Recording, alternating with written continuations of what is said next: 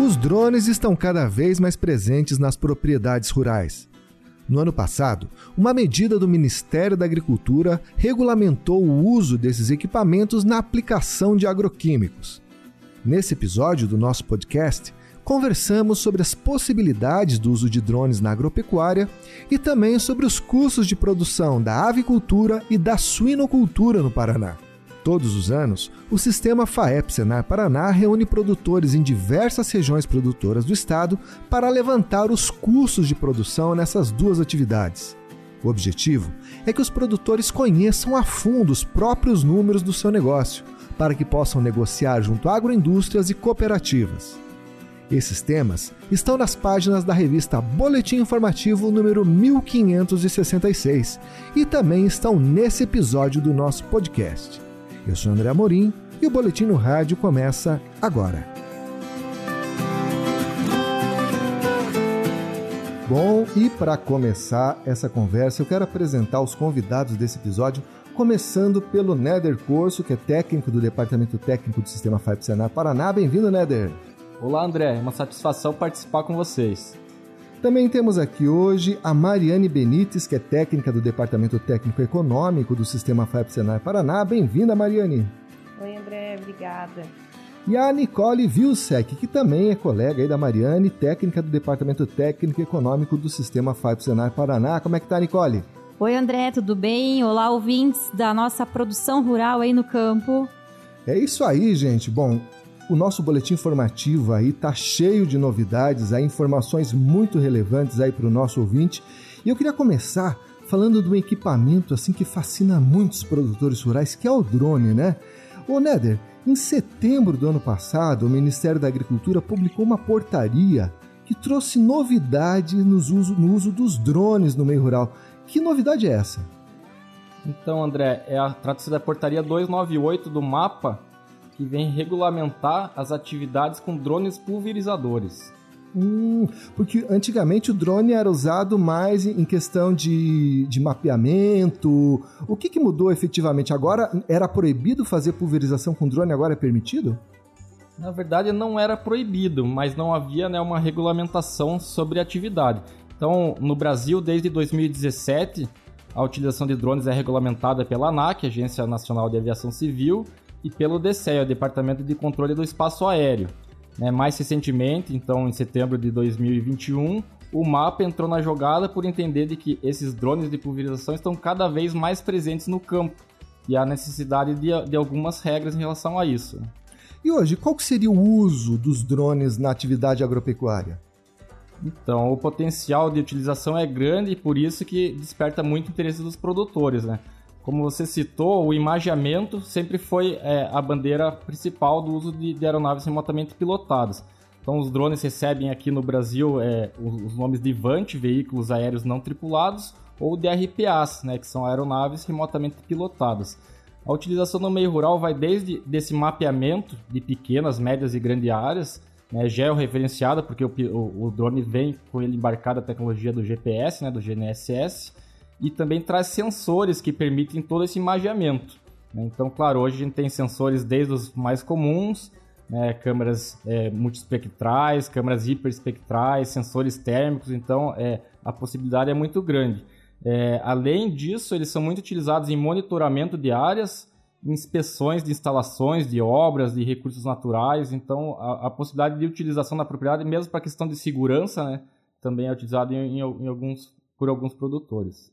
E essas, vamos dizer assim, essas funções, elas podem ser combinadas, por exemplo, um drone vai lá, faz um mapeamento, descobre ali, através de uma lente, de um sensor especial, que aquele talhão está infestado de lagarta. Aí depois manda um segundo drone lá para pulverização. É mais ou menos assim?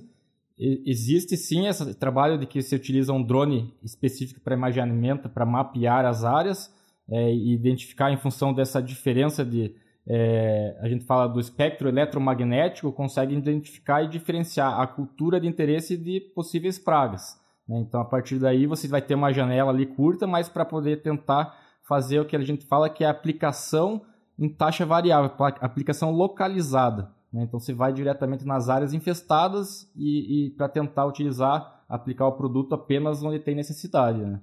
É, hoje, André, já tem é, algumas aeronaves que já trazem tudo isso numa única aeronave. Então a gente já tem é, fabricantes que lançaram produtos que fazem tanto a parte de coleta de imagens quanto esse tratamento de, de identificação de, de possibilidades e o, e o, mesmo drone faz a, essa aplicação posteriormente. Né?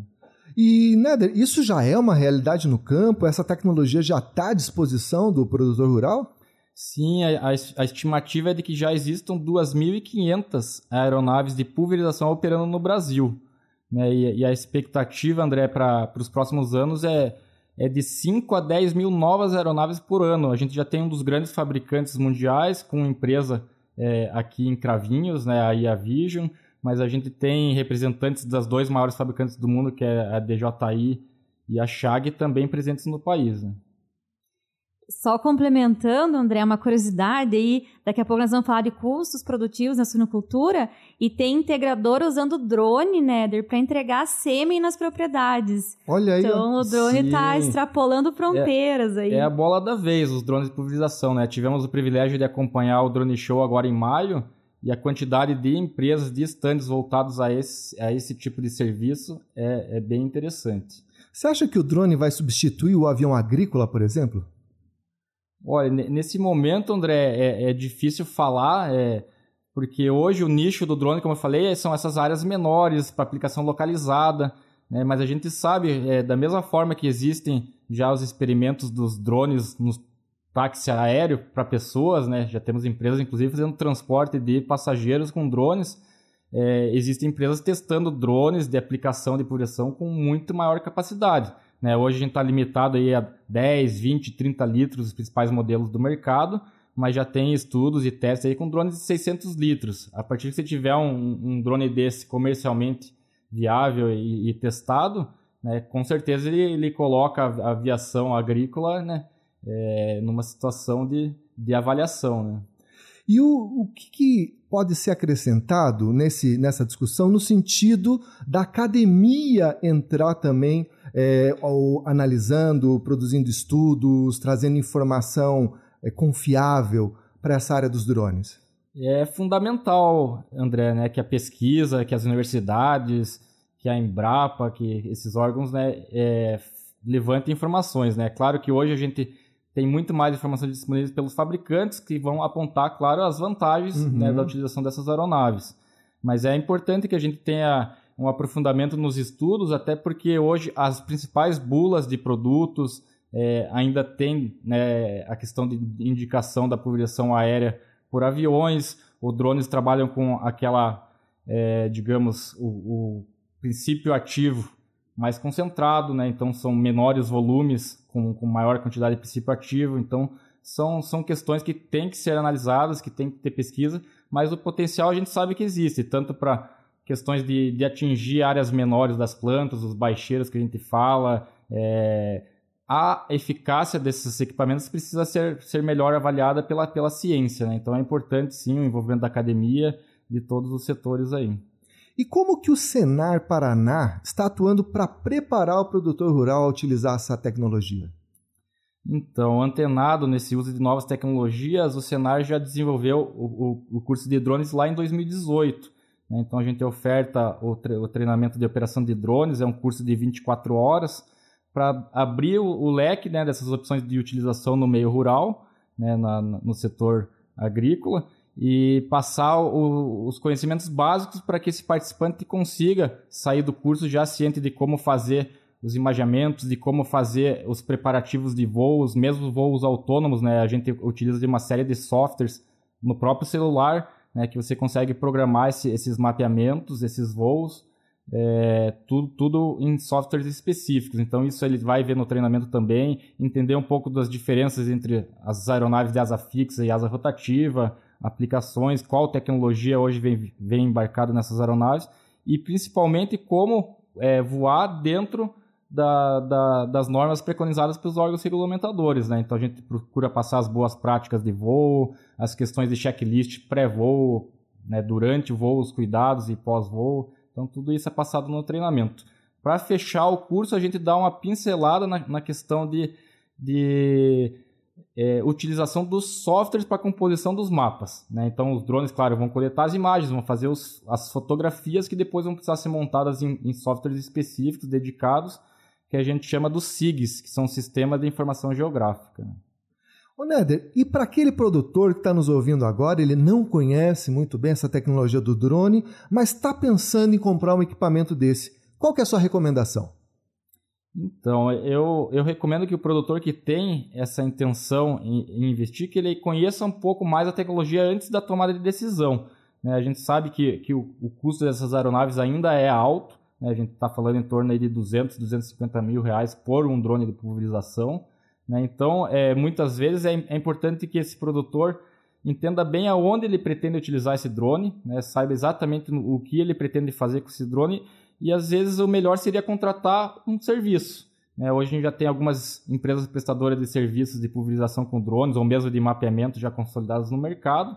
Né? Então, é, dependendo do que ele pretende fazer, é muito, muito bom ele, ele ter essa opção de contratar um serviço antes, avaliar os resultados, para até auxiliá-lo nessa tomada de decisão. Para ver se ele realmente precisa de um drone na propriedade. Exatamente, né? né? Às, às vezes a prestação de serviço vai ser suficiente para para garantir né, isso que ele deseja.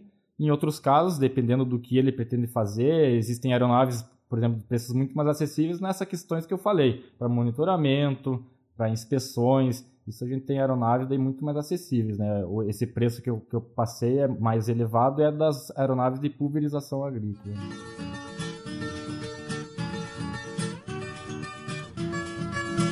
Maravilha! Bom, mudando um pouquinho de assunto, eu queria falar do levantamento de custos de produção aí na área da avicultura e da suinocultura. Esse é um trabalho aí que o sistema FAP Senar desenvolve aí com muita tradição, já faz muitos anos aí, sempre duas vezes por ano, né? Uma vez no primeiro semestre e outra vez no segundo semestre. E o último levantamento feito, né, o mais recente, foi feito agora em maio, né, junto aos avicultores e suinocultores. Mariane, os avicultores paranenses aí historicamente reclamam de margens apertadas na atividade. O que, que esse levantamento mostrou? Como é que está a situação deles agora em maio? Olha, André, infelizmente esse levantamento não mostrou é, uma situação muito diferente não do que vem acontecendo, né?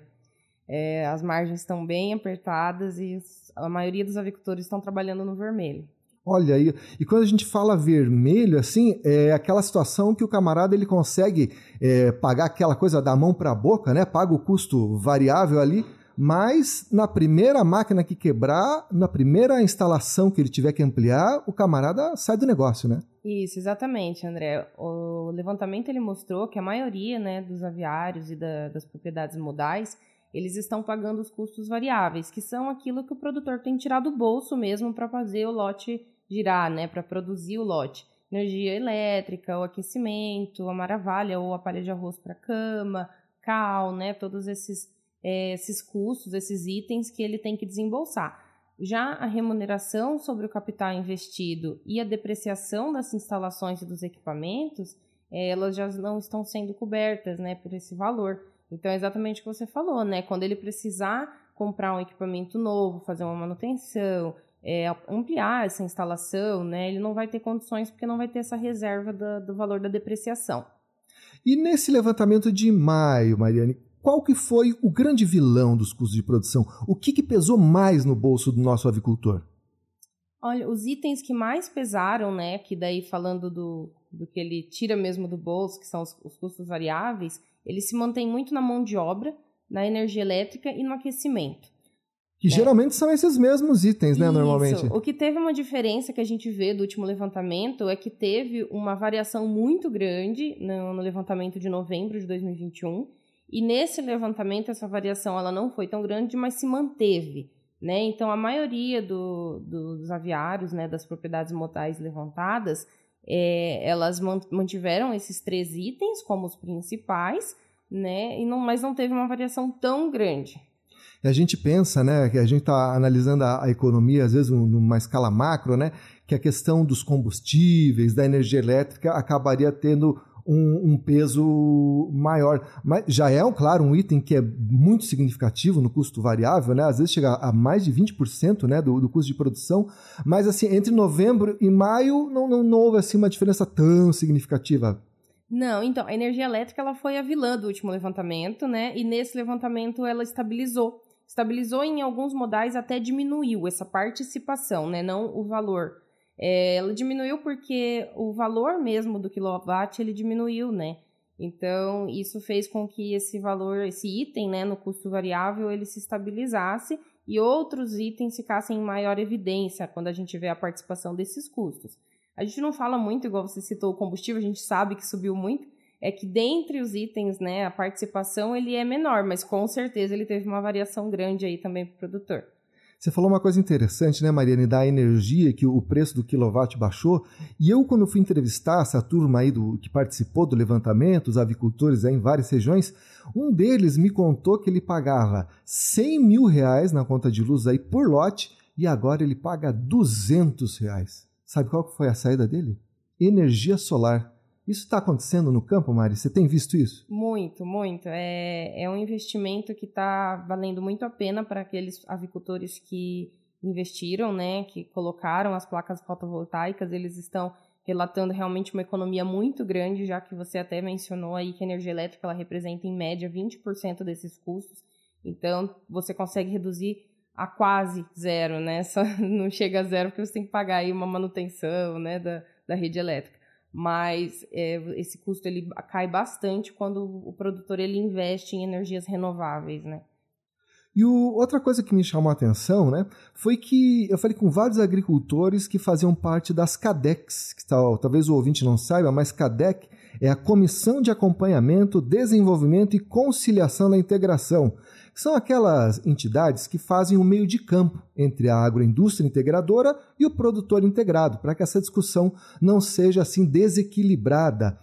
Mariane, você acha que o fato da CADEC estar tá instalada ali junto àquela, àquela cadeia produtiva consegue aplacar um pouco o prejuízo do avicultor, melhora a, a negociação? O que você acha que é a importância das CADECs aí na hora de a gente conversar de preço, de custo?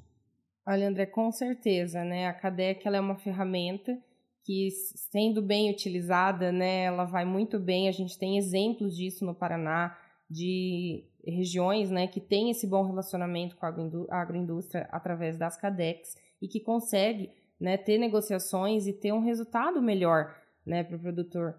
A FAEP, o sistema FAEP-Senar, também é, auxilia nessas questões, né? E também temos em nosso catálogo do Senar cursos para ajudar o produtor nessas técnicas de negociação, de reunião, de organização de reuniões, de noções jurídicas. Então é muito importante que o produtor ele fortaleça as cadecas, ele participe dos levantamentos, ele tenha dados e tenha como argumentar, né? Esse, esse dado, esses dados que nós levantamos, que o sistema levanta, eles são para ter uma, para o produtor ter uma base, para ele usar isso como uma ferramenta, né? Então a gente precisa dessa participação e com certeza as CADECs ela, elas é que vão levar aí esses dados até a agroindústria, né?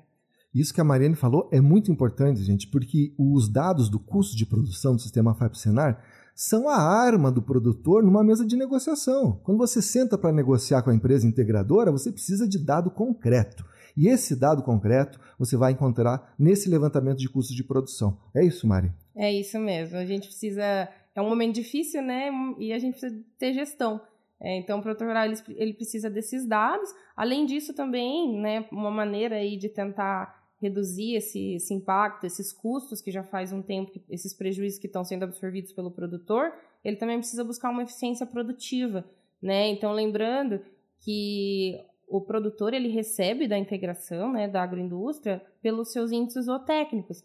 Então, quanto melhor ele for o ambiente dessa ave dentro do, do aviário, é, ele vai conseguir otimizar essa produção, né? Então, fazer é, o correto manejo da ave, da iluminação, da cama, é, a ambiência dentro do aviário. Então, se essa ave está passando frio, passando calor, ela vai gastar mais energia, né, para isso e não vai ter uma conversão alimentar desejada. Então, tudo isso, né, a manutenção dos equipamentos também. Então, se você cuida desses equipamentos, ele vai ter uma vida útil maior. Né? Então, fazer a manutenção não só corretiva, mas preventiva. Então, tudo isso são é, coisas que os produtores têm que levar em consideração para tentar ter uma eficiência produtiva e economizar um pouquinho. E sabe, talvez seja coincidência, talvez não, mas o único caso dos modais analisados na avicultura que conseguiram um saldo acima do custo total, ou seja, que não ficaram totalmente no vermelho, né, são modais lá em Cianorte, onde a gente sabe que a Kardec é muito atuante. Isso, isso mesmo. É, lá foram dois modais, né, que tiveram resultado, né, um saldo sobre o custo total positivo, ou seja, eles é, conseguiram pagar os custos variáveis, a, ter uma reserva para depreciação das instalações dos equipamentos e também recuperar o, a, ter uma remuneração sobre o capital investido, né, que eles desembolsaram para essa atividade. Então, o que a gente queria é que todas as regiões estivessem nesse, nessa situação. É verdade. E nos suínos não foi muito diferente, né, Nicole? Como é que está a suinocultura e como é, quais foram os grandes vilões no levantamento de custos aí realizado em maio? A gente queria trazer notícia boa, mas não, é, não tá conseguimos, difícil. né, André? Não, não, tá, não tá ajudando. A suinocultura, infelizmente, ela já vinha numa situação ruim e, como diz o ditado, que vinha ruim piorou muito, né? Então, a gente vê um cenário dos últimos oito meses, dez meses para cá, até um ano, de uma situação que não, já estava insustentável e agora realmente está negativada. A atividade integrada e cooperada, ela ainda consegue ter uma estabilidade de mercado, porque cooperativas e agroindústrias são grandes compradores, principalmente em questão de volume e logística para matéria-prima da alimentação. Então, quando a gente fala em compra de grande quantidade de milho e soja, torna a atividade, de uma certa forma, com uma estabilidade, né, com uma rentabilidade produtiva maior do que é o exemplo do produtor integrado, que compra em menor quantidade. Independente, Perdão, isso, independente. Que é responsável pela sua atividade e tem que comprar esse insumo em menor quantidade. Então, com certeza, a alimentação ela sempre será o grande vilão na suinocultura, né? A gente não, não trata até como grande vilão, mas é o que mais demanda é, porcentagem, o que ela mais expressa gasto dentro da suinocultura porque a suinocultura é uma atividade 100% confinada, então a gente precisa fornecer alimentação para o animal e isso vem da produção de ração. Então, milho e soja são os principais insumos para a produção de ração e hoje estão praticando valores nunca vistos em mercado. E a gente percebe dentro dos custos variáveis que a alimentação ela variou de 70% a 80% dependendo da fase produtiva. Então, realmente é o que puxa a situação do, da produção de suinocultura. Como o produtor integrado, é, perdão, o produtor é, integrado, tá certo, ele não é responsável em comprar esse, esse insumo e produzir sua ração, ele acaba tendo esse repasse de alguma outra forma, principalmente na remuneração do, do suíno, do leitão entregue. Então, ele já vinha tendo uma dificuldade na melhora da remuneração dos seus valores e agora ela se tornou mais insustentável. O cenário da suinocultura hoje ela é um, um produtor, um suinocultor sem capital de giro e já não tem mais aquela gordura de reserva para gastar. Então é um produtor numa dificuldade financeira muito grande. Isso é a característica do produtor independente, né? Que está trabalhando no vermelho sem condição nenhuma de, de se sustentar e está tendo que fazer, tirar de outras rendas para manter essa atividade. E o produtor integrado, que já vinha tirando esse dinheiro para manutenção, para depreciação, que ele nunca teve esse valor remunerado, porque o valor pago pelo produto entregue sempre foi menor aos seus custos produtivos, Agora também está com, tá com granjas depreciadas, granjas que não têm manutenção, e as situações estão aparecendo cada vez mais críticas. E tem alguma perspectiva de melhora, Nicole, no sentido de baixar o preço desses insumos ou de melhorar a remuneração, abrir mais mercados para o suíno paranaense? que conforme a gente vem analisando essa cadeia, né, não é de hoje, né, que o sinocultor, principalmente o independente, vem sendo penalizado aí pela economia. Tem alguma luz no fim do túnel? Então, é, vale o recado, André, que para a gente poder saber onde estamos e queremos chegar, precisamos ter dados. E, infelizmente, nessa rodada de custos produtivos, a gente não teve informações fidedignas que pudessem nos levar a isso, porque a gente teve muita pouca participação dos nossos suinocultores. A gente sabe que a fase não é fácil, que a situação está crítica, mas é nesses momentos difíceis que a gente precisa da união do setor para nos trazer informação.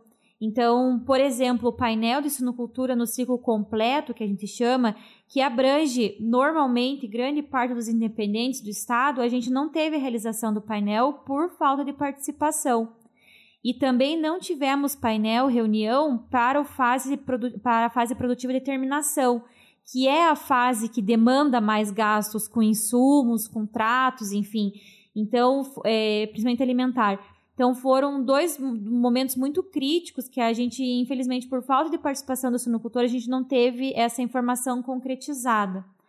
E para construir esse cenário que você me perguntou, a gente precisava dessa informação para a gente ter números e buscar pleitos, buscar as demandas que muitas vezes a gente vai reivindicar com, com políticos, com associações, a gente precisa ter esses números para podermos argumentar mas enxerga-se um futuro de melhora. Não vai baixar o preço dos insumos, né? A gente não vê um cenário de milho e soja baixando a níveis praticados no passado, mas enxerga-se um futuro dessa melhora, inclusive por desistência de alguns produtores. Então, a tendência vai ser diminuir a oferta do produto e melhorar o preço.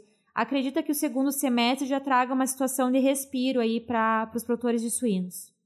Pois é, gente, isso é, é, muito complicado porque, bem como a Nicole disse, esses painéis de levantamento de custos, eles que vão municiar o produtor. E é importante que o sinocultor participe, nem que seja para ir lá chorar junto, né, Nicole? Para levar o seu pleito, mesmo que seja a situação seja muito negativa, é nessa hora que você tem que ir lá reivindicar alguma coisa, porque sozinho o produtor independente não tem para onde correr. O integrado ainda tem lá a CADEC, ainda tem a, a cooperativa ali dando o respaldo, a, a empresa integradora. Agora, o independente, se ele não recorrer à FAEP, ao Senar, para trazer suas demandas e ver o que pode ser feito aí no âmbito do associativismo de forma coletiva, realmente a, a saída fica cada vez mais longe, né? Exatamente. E também a gente tem que pontuar que hoje a avicultura ela está 100% integração ou cooperativismo.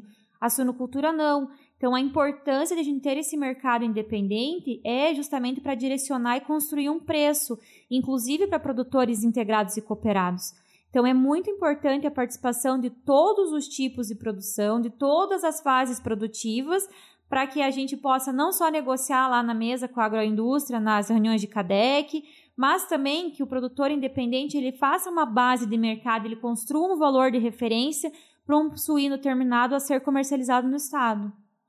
Olha, aí fica o recado, então, você que é suinocultor, que não participou do levantamento, põe a mão na consciência, vamos participar. Você nos ajuda a ajudar você. Ok? Bom, é isso, vamos ficando por aqui. Quero lembrar ao, ao, nosso ouvinte que os dados aí detalhados do custo de produção estão nas páginas aí do boletim informativo aí número 1566. Então você vai ter em mãos aí ou não, no seu computador aí as planilhas aí detalhadas aí com cada modal, qual, quais foram os custos aí mais pesados, como é que se comportou essas duas atividades aí ao longo do tempo. Então ficamos por aqui. Lembrando que se você tem interesse de ouvir outros episódios desse podcast, você pode encontrar no nosso site que é o www.sistemafaep.org.br. Lá você também encontra os links para as nossas redes sociais. Nós estamos no YouTube, no Spotify e também no nosso aplicativo de celular que é o Sistema FAEP. Baixa ele gratuitamente e você vai receber na palma da sua mão informações sobre o agronegócio paranaense. Tá bom? Então um grande abraço e até a próxima!